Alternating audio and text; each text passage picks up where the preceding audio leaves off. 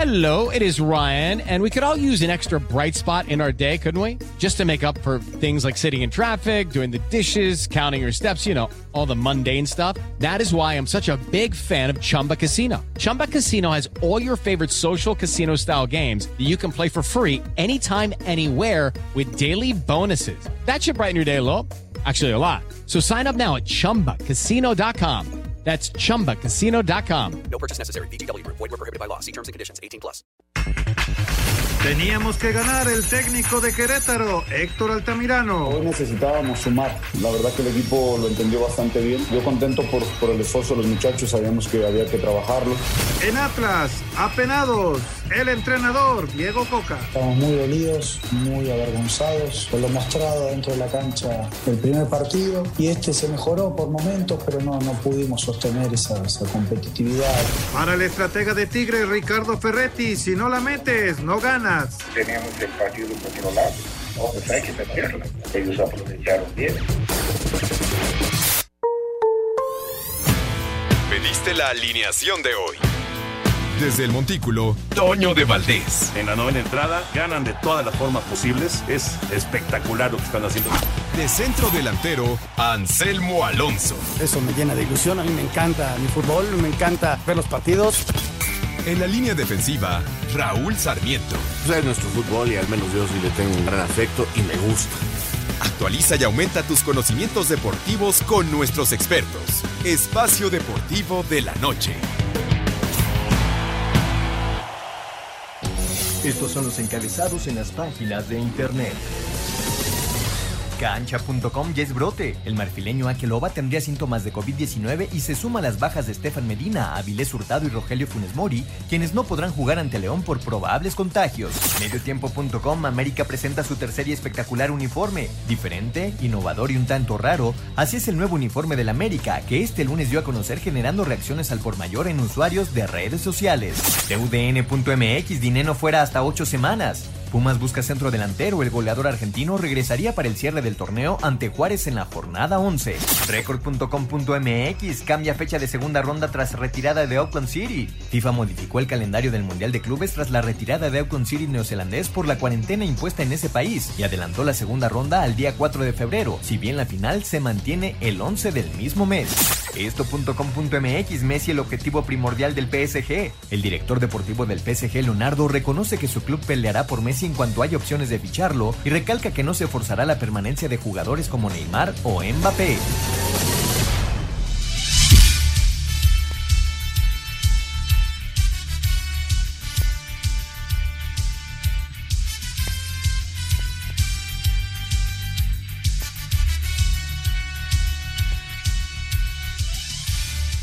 Amigos, ¿cómo están? Bienvenidos. Espacio Deportivo de Grupo ASIR para toda la República Mexicana. Hoy es lunes, hoy es 18 de enero del 2021. Saludándoles con gusto con Anselmo Alonso, Raúl Sarmiento, el señor productor, todo el equipo de Asir Deportes y de Espacio Deportivo, su servidor Antonio de Valdés. Gracias, como siempre, Lalito Cortés por los encabezados. Hoy Lalo está en la producción, el DJ Cristian está en los controles, Rodrigo Herrera está en redacción. Saludos, saludos para todos ellos. Raulito Sarmiento, un placer saludarte como siempre. Espero que hayas tenido un excelente fin de semana. Y, y, bueno, pues lo de Jonathan es lo que, lo que suena este, más fuerte, ¿no? En, en este momento en, en, el fútbol mexicano, que si la investigación, que si ya Cruz Azul eh, está pensando en que se vaya a China, en fin, hay, hay mucha, mucha especulación con respecto a Jonathan después de eh, este video que apareció en redes sociales. Y, bueno, que se suma con la derrota, además de Cruz Azul, su segunda del torneo. ¿Cómo está Raúl? Abrazo. Mi querido Toño, un abrazo enorme para ti, para Ansel, Anselmo, pasión productor, y por supuesto mi agradecimiento ahora que iniciamos otra semana más, ya en este enero del 2021, a Lalo, a Cristian, a Rodrigo, a toda la banda de Asir que nos permite realmente poder seguir en contacto con cada uno de ustedes y con nuestro radio escuchas. Pues sí, vaya, vaya lío. Mira, con Cruz Azul uno piensa que ya se acabó, que ya tocó fondo, pero la verdad es que día a día, semana a semana, eh, esta bola de nieve sigue creciendo, Toño, cada vez está peor la cosa y, y van sucediendo hechos que, que, son muy criticables. Esto de Cruz Azul eh, tiene varios puntos de vista, tiene varios problemas en serio que, que son de llamar la atención y, yo francamente veo realmente que la cabeza como a la cabeza, que no sé quién sea la cabeza, ese es uno de los problemas, como culpable número uno. Y culpable número dos, digo, y, y acción número dos, eh, la problemática tan grave, tan difícil de entender, de aceptar que una persona estuvo en una fiesta y que aunque no sabemos si fue ayer o el día del juego o dos días antes, pero y el COVID y el poner en riesgo a todos sus compañeros y el poner en riesgo a todos los rivales es de veras algo que creo no debieron haber permitido que jugara por ningún motivo. ¿Y eh, quién lo permitió? ¿Quién dio la autorización?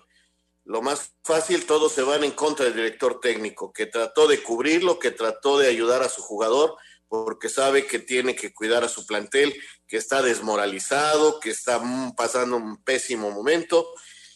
Y sin embargo, todo el mundo acusa a, a Juan Reynoso y yo digo, ¿y los directivos? Y luego nos enteramos que uno de los directivos ya también está enfermo, como es Ordiales, pues caramba, la, la, situación cada vez está peor. Ya platicaremos de este, de este tema ampliamente, por supuesto, aquí en el programa. Anselmín, te saludo con gusto, hablando de, fútbol cancha y a nivel internacional. Qué semana para el Athletic, ¿no? Qué semana. Le gana al Real Madrid en la semifinal de la Supercopa y luego le gana al Barcelona en la gran final. Esta es una semana soñada para los aficionados del Athletic. Deben de estar vueltos locos allá en, en Bilbao. ¿Cómo estás, Anselmín? Saludos. Toñito, ¿cómo estás? Te mando un abrazo, un abrazo para Raúl, para el señor productor, un abrazo muy fuerte para ellos, para toda la gente naciera un agradecimiento y a todo el público que nos escucha, muchas, muchas gracias. Pues sí, imagínate, no nada más allá en, en Bilbao, ¿no? Yo creo que este, aquí también hubo mucha gente que festejó en grande. La verdad fue un partido serio, aprovecharon el, que el Barcelona perdió gas al final, lo tenía ganado el Barcelona, en el 90 les empatan y luego eh, viene el golazo de William para el 3 a 2 y la gente en Bilbao y todos los eh, eh, seguidores del Athletic Club pues, están felices. Imagínate, Toño, son campeones de la Supercopa, pero además la forma, ¿no? Ganándoles a los dos grandes, como bien dices, de España, primero al Real Madrid y luego al Barcelona, más allá de cómo estén los equipos. Ellos son los supercampeones, ¿no? Ahora, Toño, viene eh, la Copa del Rey, en donde está involucrado el Athletic, y todavía falta, fíjate, ¿eh? ya se jugó la Supercopa, pero no se ha jugado la final de la Copa del Rey. Están esperando un poquito de tiempo, esa final es la de la Real Sociedad contra el Athletic, de la Copa del Rey del año pasado, porque quieren ellos tener público en el estadio y no se les ha autorizado. No hay fecha todavía y está todavía, veremos esa final de Copa del Rey de la temporada pasada tiene lógica, ¿no? Tiene lógica, quieren tener público y pues eh, habrá, habrá que esperar a ver cómo se van dando las cosas con el virus allá, allá en España. Ya platicaremos de todos los temas de fútbol, la jornada 2 que concluye hoy con el León en contra de Pachuca, pocos goles, 11 goles solamente, Pumas muy bien, Santos que liga su segunda victoria, Monterrey lo mismo, ya platicaremos de, de toda la jornada 2 del Guardianes 2021 y nos arrancamos, ah, antes, un abrazote para Guillermo Arriaga y para toda su familia. Murió, murió la mamá de Guillermo el fin de semana, eh, gran amigo, querido amigo, eh, pues ni hablar para Guillermo, para Jorge, su hermano, para toda la familia, un gran, gran abrazo y nuestras condolencias. Así es, Toño. con NFL. Sí, señor, Sí, me, señor productor. me uno, me uno, Toño, a este, a este abrazo para la familia Arriaga, un abrazo para Guillermo y toda su familia. Sí, caray, un momento difícil para ellos, indudablemente. Vamos a arrancar con NFL. Tuvimos intensa actividad y muy divertido fin de semana, caray. Teníamos 32 equipos y ya nada más nos quedan cuatro rumbo al Super Bowl. Los jefes de Kansas City y los Bills de Buffalo van a disputar la final de la conferencia americana tras realizarse los juegos divisionales de la NFL. Los Bills, con una buena actuación de su defensiva y con dos goles de campo fallados del pateador Justin Tucker, vencieron a los Cuervos de Baltimore 17 a 3. El receptor de Buffalo, Stephon Dix, con un touchdown y 106 yardas, mientras que Taron Johnson tuvo una intercepción de 101 yardas para anotación. Escuchamos a Josh Allen, quarterback de Buffalo. Quiero decir que esto significa que estoy haciendo mi trabajo, ayudando este equipo a ganar e intentando poner al equipo en buenas situaciones durante todo el juego. Nuestra defensiva elevó su nivel esta noche. Ustedes lo saben, hicieron grandes jugadas. Taron Johnson, con una de las mejores jugadas que vas a ver, terminó por cambiar el ritmo del juego. Nuestros chicos hicieron jugadas importantes en momentos claves y esto nos permite seguir adelante. Los jefes de Kansas City sufrieron para ganarle a los Cleveland Browns 22 a 17. Los receptores de los jefes, Tyreek Hill y el ala cerrada Travis Kelsey, tuvieron más de 100 yardas, además de un touchdown. El coreback de los Chiefs, Patrick Mahomes, tuvo una conmoción cerebral en el tercer cuarto y está en duda para la final. Para Sir Deportes, Memo García. Gracias, Memito. Esto fue en la conferencia americana con una intercepción de 101 yardas de Taron, eh, Johnson en el momento clave del partido. Y por supuesto lo de Kansas City, pues la gran duda es qué pasará con Patrick Mahomes para el próximo domingo. Después de la pausa, escuchamos la información también de los juegos divisionales de la Conferencia Nacional. Espacio Deportivo. Un tuit deportivo. Arroba Reforma Cancha, Drew Brees y Tom Brady compartieron unos minutos junto a los hijos del primero tras el Santos Bucaneros.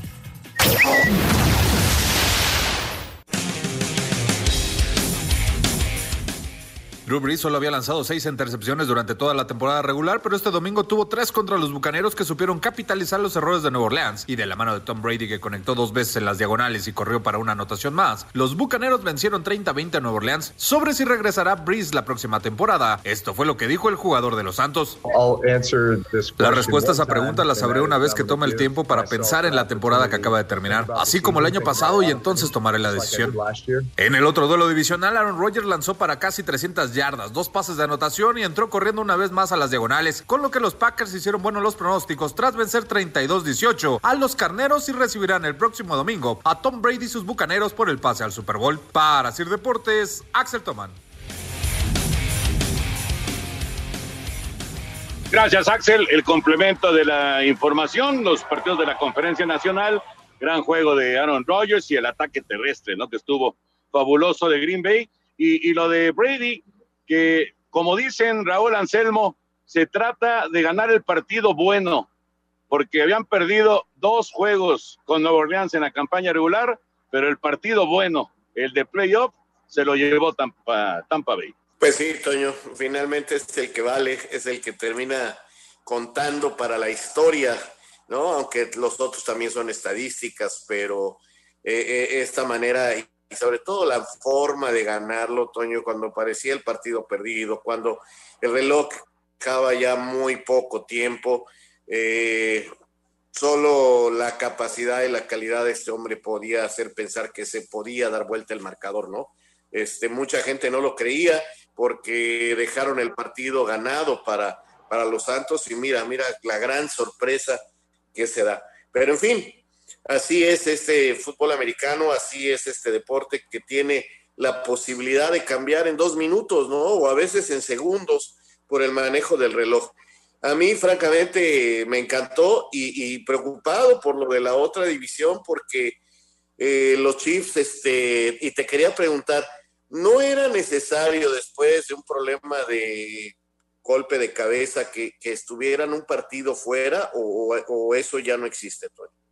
No, no, no, no. Cuando, cuando se presenta eh, una situación de protocolo de conmoción, depende de los doctores y, el análisis, eh, según eh, dicen los, los doctores, pues que, que, que, el cuerpo humano reacciona de diversas formas, que hay, hay personas que se pueden recuperar en una semana y que puede estar jugando el próximo domingo, pero hay otros, otros que tardan dos, tres, hasta cuatro semanas en estar totalmente recuperados. No hay, en el protocolo de conmoción, no hay una fecha límite ni, ni la obligación de perder un partido si los doctores dan el alta. Así que a ver, a ver qué pasa con Mahomes. Pero está claro, ¿eh?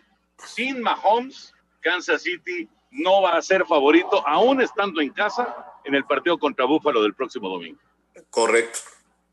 Fíjate, Toño, ¿sabes qué me llamó la atención, Raúl? Eh, la forma en la que, a pesar de que no estaba Mahomes, al final del partido se comieron el reloj. O sea, esa corrida del, del coreback suplente que corrió, creo que 11, 12 yardas y logra el primero y 10 fue fantástica. Y luego la jugada cuando todo el mundo pensaba que, que, que, iban a, correr, se tira el pase pues, sobre el lado derecho y vuelve a ser un primero y diez para ya no entregar el balón, o sea, qué, forma de manejo de, de, los tiempos, ¿no? Porque no querían entregar el balón a los Santos de Nueva York y no se los dieron en casi cinco minutos al finalizar, me llamó mucho la atención. Van a tratar de recuperar a Mahomes, Bills es un equipo fuerte, Toño, este, y, y sin Mahomes sí se ve muy, muy difícil, ¿no? Y lo de Tapa Green Bay, este, es este Brady, es Brady, más allá de que Green Bay sí salga como gran favorito, pero es Brady y Brady puede hacer cualquier cosa.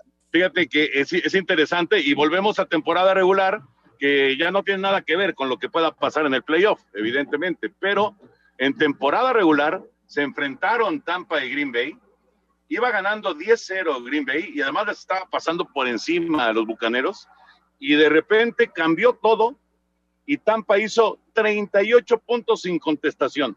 Ese partido terminó 38-10 en favor de Tampa Bay. Increíble, increíble. Fue el peor partido probablemente de, Green Bay y de Aaron Rodgers en la temporada, pero bueno, es temporada regular. El playoff es otra cosa, ¿no? Es otra cosa y hay que ir resolviendo partido a partido, ¿no? Porque eh, parecía que Buffalo podía haber quedado fuera contra Colts y, terminó resolviéndolo bien a su favor. Ahora esta semana eh, muestra otras cosas eh, que no había mostrado en aquel inicio de los playoffs. Entonces, nadie puede ir eh, adelantando vísperas, Toño. Hay que resolver partido a partido para lograr finalmente llegar al Supertazón. van a estar buenos los partidos, Toño. Muy, muy divertido lo del fin de semana. Ahí estamos combinando para ver fútbol, para ver básquet, para ver este americano. Este, ahora sí que fueron dos días completos de deportes, muy, muy divertido. Y, van a ser muy buenos partidos, ¿no? Vamos a disfrutarlos, este, que gane el mejor. Eh, yo, soy un aficionado simplemente al americano y disfruto, disfruto plenamente estos juegos.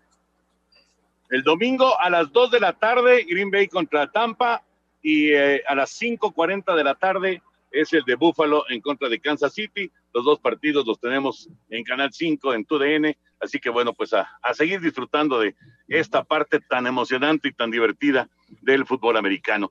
Y hablando de finales, eh, están las semifinales en el béisbol de la Liga Mexicana del Pacífico y todavía, todavía están vivas las dos semifinales. Con rally de tres carreras en el quinto rollo, Obregón consiguió su segundo triunfo de semifinales, ahora 6-2 sobre Tomateros de Culiacán. Héctor Velázquez se adjudicó la victoria con labor de cinco entradas y un tercio, en las que permitió tres hits, una carrera, cuatro bases y recetó mismo número de chocolates, mientras que Anthony Vázquez cargó con la derrota. Escuchemos a Benjamín Gil, manager Guinda. Ellos jugaron mejor que nosotros, eh, batearon bastante hoy ellos. Nuestro bullpen hizo muy buen trabajo, con la excepción de un picheo que, que, se le quedó o, aprovechó a Leandro Castro. Fuera de ese picheo hicieron un excelente trabajo nuevamente. Al tiempo que, en duelo de volteretas, Naranjeros aseguró regreso a casa con ventaja de un juego al colocarse la serie 3-2 luego del triunfo 8 carreras a 6 sobre Sultanes de Monterrey. A Cider Deportes, Edgar Flores.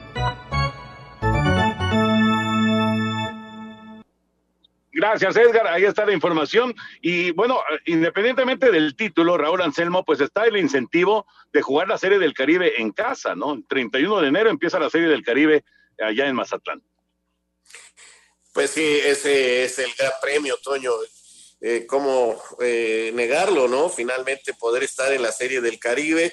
Ya hemos hablado que a veces no van a llegar los muchachos que, que lograron esta calificación, pero de todos modos, este lograr la corona es importantísima y luego si te quedas para jugar la Serie Caribe, pues es el, el gran paso, ¿no? Oye, pero dime, ¿qué hizo Hermosillo para poder ganar este partido con ocho ausencias?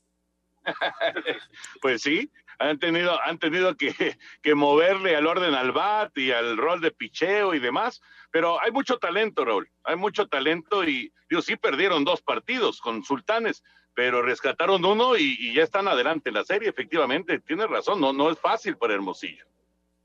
No, no, lo que hizo fue fantástico, Toño, porque era de visitante. Ahora vas a, a tu casa a sacar uno de los dos partidos. O sea, eh, el partido de ayer eh, prácticamente les da el pase a la final, ¿no? Y tiene razón Raúl, o sea, ¿cómo puedes sustituir tanta gente en tan poquito tiempo? Es, es bien, bien complicado. Y, la reacción de los yaquis, ahí está, ¿no? Todavía no, no, no hay que darlos este, por derrotados, ¿no? Ayer sacaron la cabecita y dicen, aquí andamos, queremos llegar y además van a jugar en casa los dos partidos. Si es que hay un séptimo juego, regresan a Obregón y esa, obviamente, pues es una, una ventaja, aunque no hay público. Ahí no hay público porque es, es en Sonora, pero de cualquier manera estás en tu casa. Antes de meternos ya al tema de, de fútbol, vamos con NBA.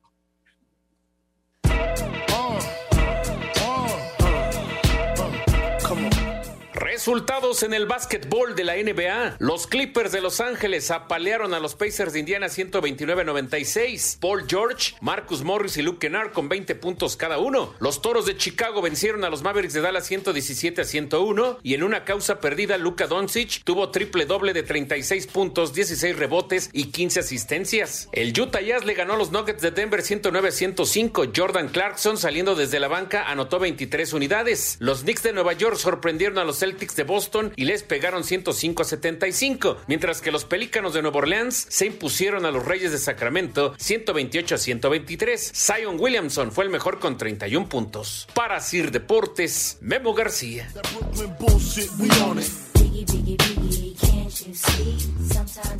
Gracias, Memito. Ahí está la información del básquetbol de la NBA que sigue batallando con suspensiones, con eh, pues esto del COVID no, no está fácil el asunto para la NBA, pero bueno, ahí están avanzando en su temporada. Vámonos al, tema de fútbol. La Liga MX llegó a su segunda jornada. Pocos goles, Raúl Anselmo, muy pocos goles, solamente 11. Falta el partido de hoy entre León y Pachuca. Sí, eh, mira, Toño, son siete equipos que cambiaron de director técnico. No sé si esto tenga que ver en la manera en que se están uh, dando los partidos. Eh, yo te puedo decir que yo he encontrado cositas para ver, o sea, pero tiene toda la razón el público, la gente que diga que es uno de los peores arranques, porque yo todavía no encuentro un partido que me haya dejado eh, muy agradable la visión de como juego, como diversión, ¿no? Todos, repito, ya sabes que yo soy un enfermo y me entretengo y, y me quedo a ver un partido de niños o de jóvenes en, el, en, en, en, cualquier cancha de barrio, ¿no? Pero, este, caramba, sí creo que a nivel de diversión, a nivel de espectáculo eh, como tal, el arranque no ha sido bueno, Toño, porque no hay goles, equipos muy precavidos, equipos todavía fuera de forma. Eh, creo que, que sí es un arranque más lento. Y mira quién lo está diciendo, quien siempre está diciendo que hay que esperar a la fecha, ¿verdad? Pero sí, cuando menos rescataba yo por ahí algún partido más espectacular, alguno mejor jugado de los que se han hecho. Eh, no, no, no, no está fácil, no está fácil el arranque, te repito, no sé si porque sean siete equipos y si sea también un eh, arranque así, porque hay muchos que tienen temor de, de, de perder algunos milloncitos de pesos, ¿eh? también eso, eso puede influir. Espacio Deportivo. Un tuit deportivo. Arroba la afición. Ex luchador Dave Batista ofrece 20 mil dólares por detener a quien grabó Trump en un manatí.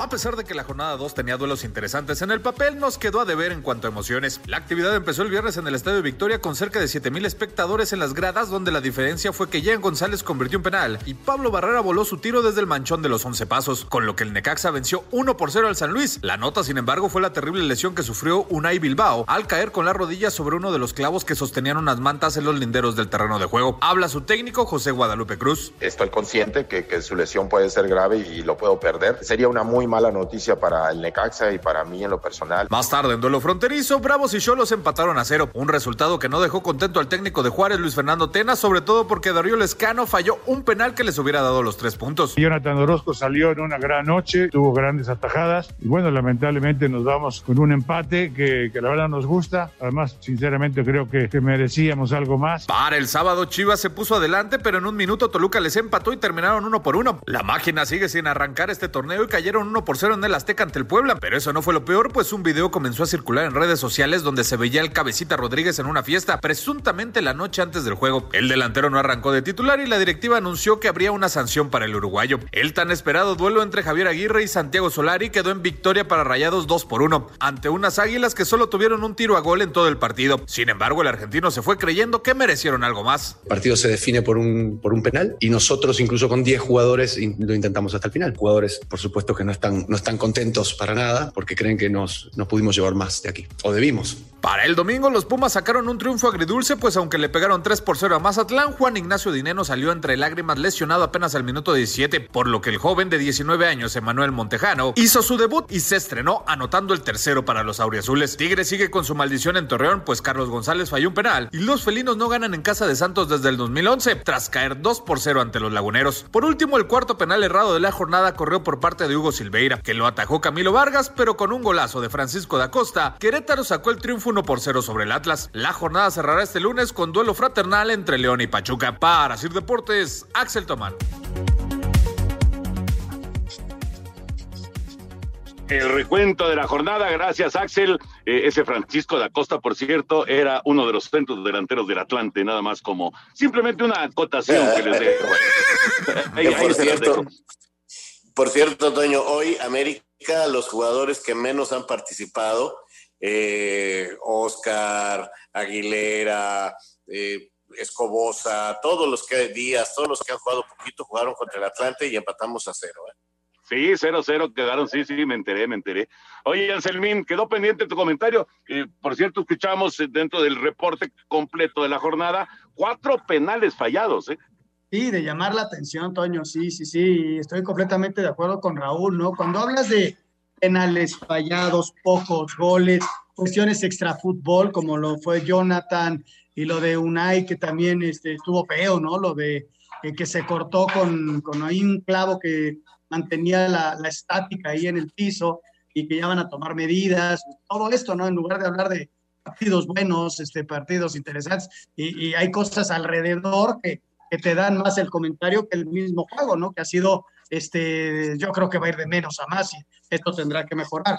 Eh, simplemente para lo de Unai, bendito, bendito sea Dios, no fue nada serio, sí es una apertura, le metieron 12 puntos, tendrá que convalecer una semana y, estará listo ya en 15 días para, para regresar, no estará considerado para el partido del próximo domingo, cuando el Necaxa visite al equipo del Toluca, pero bueno, ahí queda eso, Toño, y la liga tendrá que intervenir para poner ciertas medidas, ¿no? Cuando viene el accidente es cuando hay que poner las medidas, porque esto tenía ya muchos años de que todo, todo, toda la estática era con un clavo hasta que viene el accidente.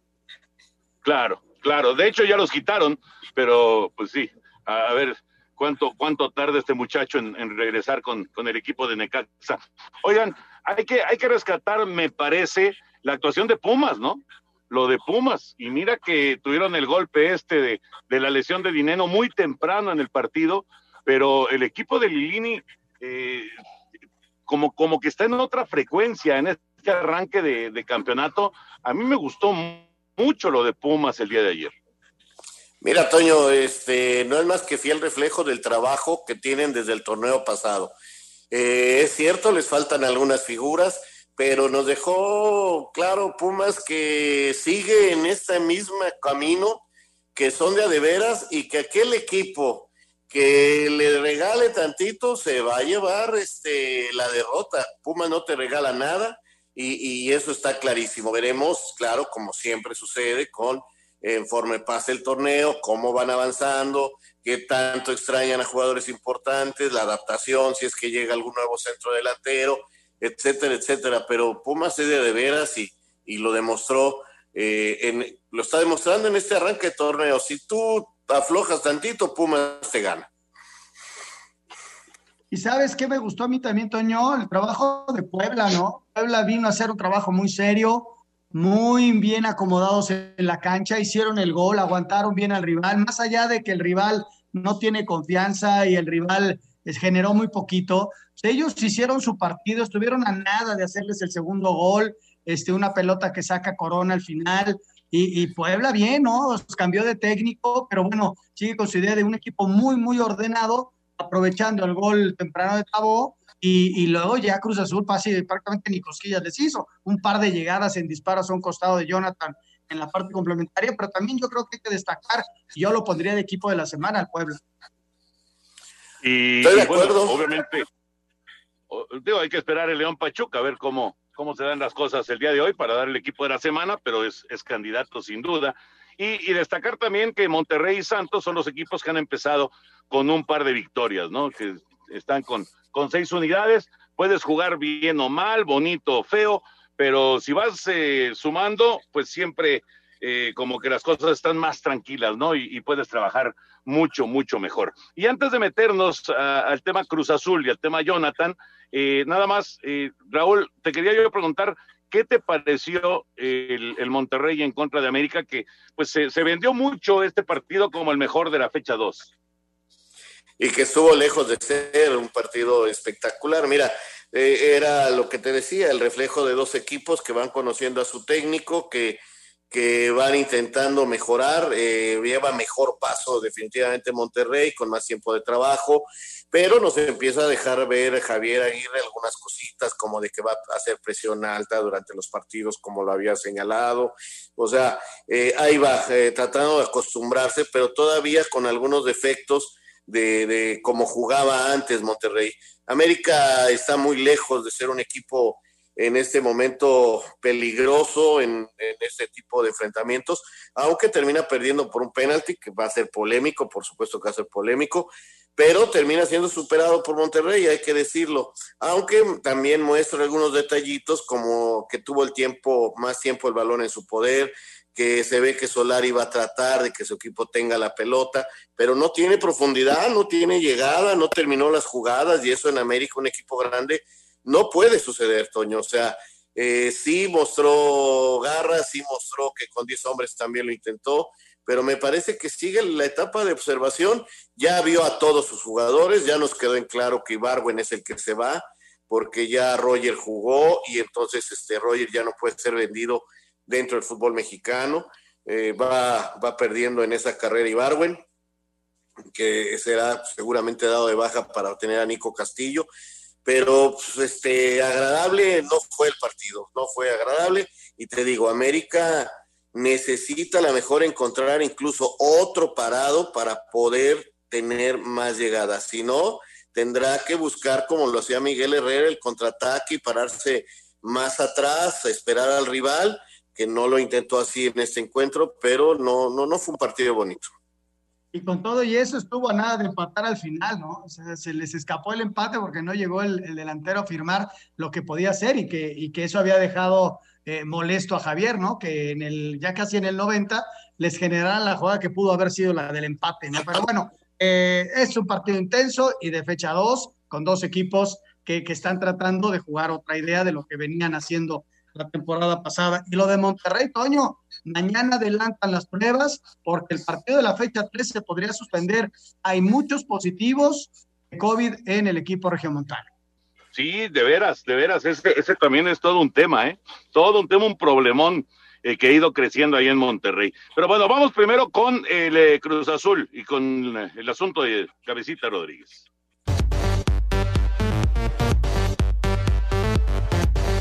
Álvaro Dávila, presidente ejecutivo de Cruz Azul, aseguró que están cerca de determinar cuál será la sanción ejemplar para Jonathan Cabecita Rodríguez tras la filtración del video en una fiesta portando el uniforme del club. Definitivamente sí, y va a tener que ser fuerte.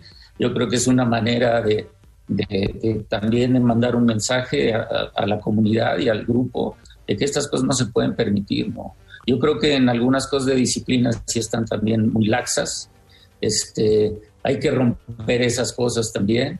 Este, pero sí, tiene que mandarse un mensaje enérgico al grupo tanto económico como deportivo. Si lo ve para la siguiente convocatoria. Eh, no, no, no, yo no lo veo de ninguna manera en el siguiente partido. Además, trascendió que Jaime Ordiales, director deportivo del Club Celeste, se encuentra aislado por posible COVID-19. A Cider Deportes, Edgar Flores. En el escritorio de Cruz Azul no hay oferta por los servicios de Jonathan Cabecita Rodríguez, incluso ni del supuesto interés del Cagliari de Italia. Habla Álvaro Dávila, presidente ejecutivo de la máquina. La situación es que no hay ninguna oferta oficial ni formal. Digo, acuérdate cómo, cómo se manejan los, los representantes promotores en todo esto, que ellos mismos crean todo ese ambiente de salida, y, pero, pero oficialmente no hay una oferta de, de nadie este, sí hay, oye, te la voy a traer, oye, es que parece que va a venir, pero oye, se acaba, en dos semanas se cierra esto. Así Deportes, Edgar Flores. Nos queda poquito más de un minuto, Raúl Sarmiento, Anselmo Alonso. Si ustedes fueran directivos de Cruz Azul, eh, ¿qué decisión tomarían? ¿Fuera cabecita o sanción simplemente? ¿Cuál sería su decisión? Pues yo, yo buscaría una sanción muy importante. Eh, en tanto en, primer, yo, yo me iría por lo económico, Toño, y, y, preguntaría a quién sancionaríamos de la directiva de el equipo de Cruz Azul, porque están aceptando que hubo una indisciplina que fue reciente y que puso en peligro a sus compañeros y que puso en peligro a, los rivales, ¿no? Porque estuvo en una fiesta, estuvo chupando, estuvo echando relajo en una fiesta en un momento increíble, ¿no? Entonces, ok, lo suspendo. A lo mejor las dos, sus, lo suspendo y lo multo, pero yo quiero saber quién permitió que jugara, porque Reynoso ya nos dijo que él no sabía. Entonces, ¿a poco no sabían? ¿Por qué se fue a la banca medio tiempo? ¿A poco de veras no supieron nada antes del partido? Si Reynoso lo mandó a la banca fue medio castigo. Entonces, tuvo que haber tenido autorización de algún directivo para hacer esto. A mí no me la pegan de que no sabían ni na nada de eso. Alguien de la directiva sabía y autorizó que pudiera jugar. Espacio Deportivo. Un tuit deportivo. Arroba Club América. Nivel legendario, tercer kit Caballero Águila, inspirado en nuestro guerrero Águila del 2008, arroba yo soy 8A. En arroba Ameshop MX ya puedes adquirir la armadura.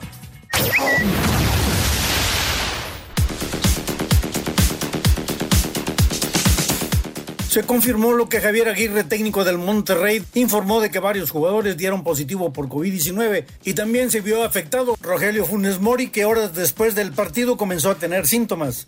El argentino jugó y anotó de penal para la victoria del Monterrey por 1 a 0 sobre el América. También están afectados a Loba, Estefan Medina y Avilés Hurtado, pero la epidemia alcanzó a un terapeuta y utilero, asimismo al técnico Hugo Saucedo y cuatro jugadores del equipo Sud-20. Todos se encuentran en cuarentena debidamente atendidos clínicamente.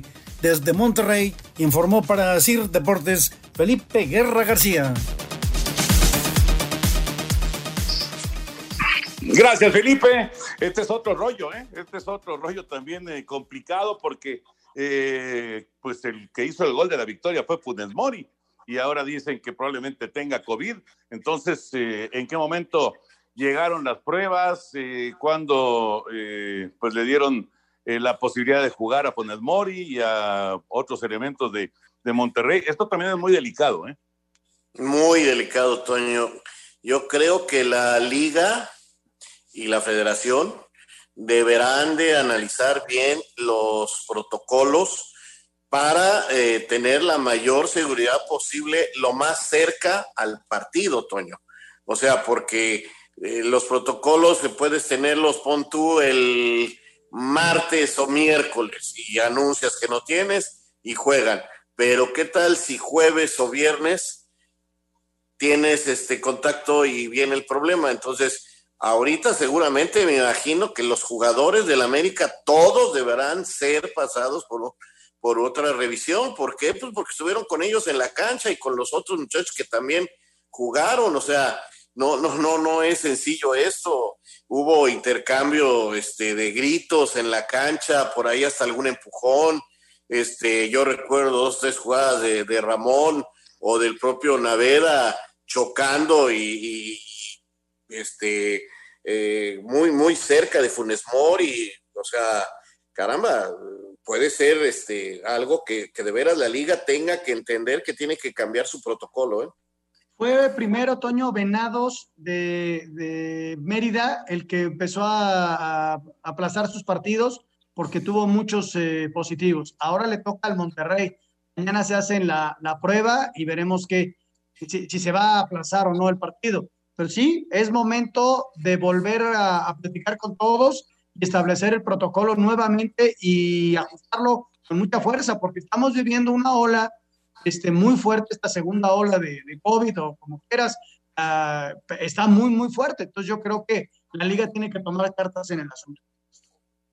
Y ya está Lalito Bricio con nosotros. Querido Lalo, como siempre, un placer saludarte. Excelente semana, Lalo. ¿Cómo andas? Toño, querido Raúl Anselmo, señor productor, lo saludo con el afecto de siempre. Pues la liebre, la liebre brincó precisamente en el partido Monterrey contra América desde el punto de vista arbitral, cuando al minuto 33 el defensor, eh, eh, este Ramón Juárez de, América, pues se agarre llevando la mano abierta, cubriendo un espacio que normalmente su cuerpo no cubriría. El balón le pega en el pecho ante el centro de, de Arturo González, le pega en el pecho le rebota la mano. Entonces muchos decían, no es penal porque primero le pegó en el pecho. Atención, el rebote accidental no elimina la mano por más accidental que sea. Cuando un jugador lleva la mano abierta, me refiero a llevar la mano abierta, es llevarla arriba del hombro o cubriendo un espacio que normalmente su cuerpo no cubriría, eh, y el balón le golpea en forma accidental, siempre va a ser penal, siempre, excepto si el defensor la juega voluntariamente. Si él intenta despejar y al despejarla o con el pie la rebana y le pega en el brazo, jueguele. Si la, despeja con, la cabeza y, al cabecearla le pega en su propia mano, en su propio brazo, después de haberla jugado voluntariamente, jueguele pero si el balón rebota accidentalmente en cualquier parte de su cuerpo y le rebota una mano que lleva abierta, a mí no me gusta utilizar el término una mano antinatural porque pues gana la lampayer cuando te dice, no, pues es que es natural para la barriga. O sea, vamos hablando de una mano abierta que está cubriendo un espacio que normalmente su cuerpo no cubriría, entonces es sancionado, ¿no? Entonces, por el desconocimiento, es comprensible el desconocimiento generalizado de esa regla, porque la están cambie y cambie y cambian la redacción y ya es un galimatías este, saber qué está pasando con la mano, ¿no? Pero lo cierto es que estuvo bien sancionado por Toño Pérez Durán y se creó la gran confusión por el desconocimiento generalizado que hay sobre la regla de juego, ¿no? digamos que lo importante aquí es que no trata de jugar el balón, simplemente es un rebote que después va a la mano que está separada, que está abierta y por eso se señala el penal y es correcto. Si hubiera tratado, si hubiera salido jugando la pelota, digamos, y le pega de rebote, entonces no se marca. Está, está interesante y sí, la verdad, la verdad, eh, con tantos cambios y con tantos movimientos que han hecho de esta regla, sí está, está, pues mucha gente confundida. Eso es, es un hecho, ¿no? Es un hecho. Vamos a ir a mensajes, Lalito, para que complementes tu comentario, por favor, y entramos a la recta final aquí en Espacio Deportivo. Espacio Deportivo. Un tuit deportivo. Arroba medio tiempo, 12 puntos de sutura recibió Unai Bilbao tras abrirse la rodilla con clavo de lona. Espacio por el mundo. Espacio deportivo por el mundo. El Athletic Club de Bilbao derrotó al Barcelona 3 por 2 en tiempos extras para coronarse por tercera vez en su historia como campeón de la Supercopa de España. El alemán Mesut Özil fue presentado como nuevo jugador del Fenerbahce en Turquía, procedente del Arsenal con contrato por las próximas tres temporadas. El director deportivo del Paris Saint-Germain, Leonardo Araujo, reconoció que el club peleará por Messi en cuanto haya opciones de ficharlo. Héctor Herrera regresó a los entrenamientos del Atlético de Madrid tras perderse siete partidos de los colchoneros por una lesión muscular.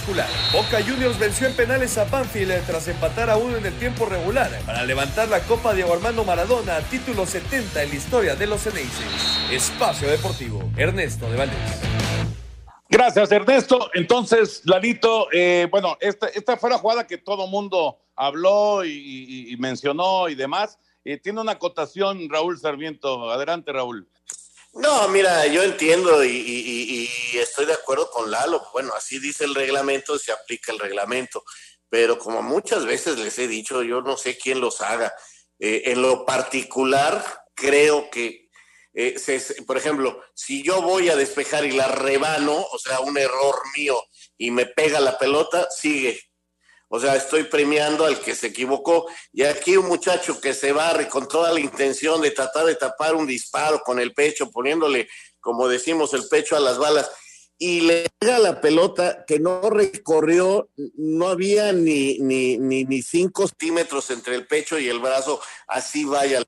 Yo entiendo que no es culpa del halo ni de los árbitros, sino de quien hace las, las reglas. Una jugada, tot, eso sí es un accidente, no un burro que, que, que, este, que rebana la pelota, o sea, parece lo más antifutbolístico. Ahora, lo entiendo y no es culpa de Lalo Bricio, ni es culpa de los jugadores, es culpa de quien hace los reglamentos, que parece ser que, pues, que no entienden lo que es el fútbol, de veras. O sea, no, no es crítica para ti, Lalo, ni para Pérez Durán. Él aplicó bien el reglamento y lo entiendo, pero sí me parece lo más antifutbolístico este tipo de reglamentos.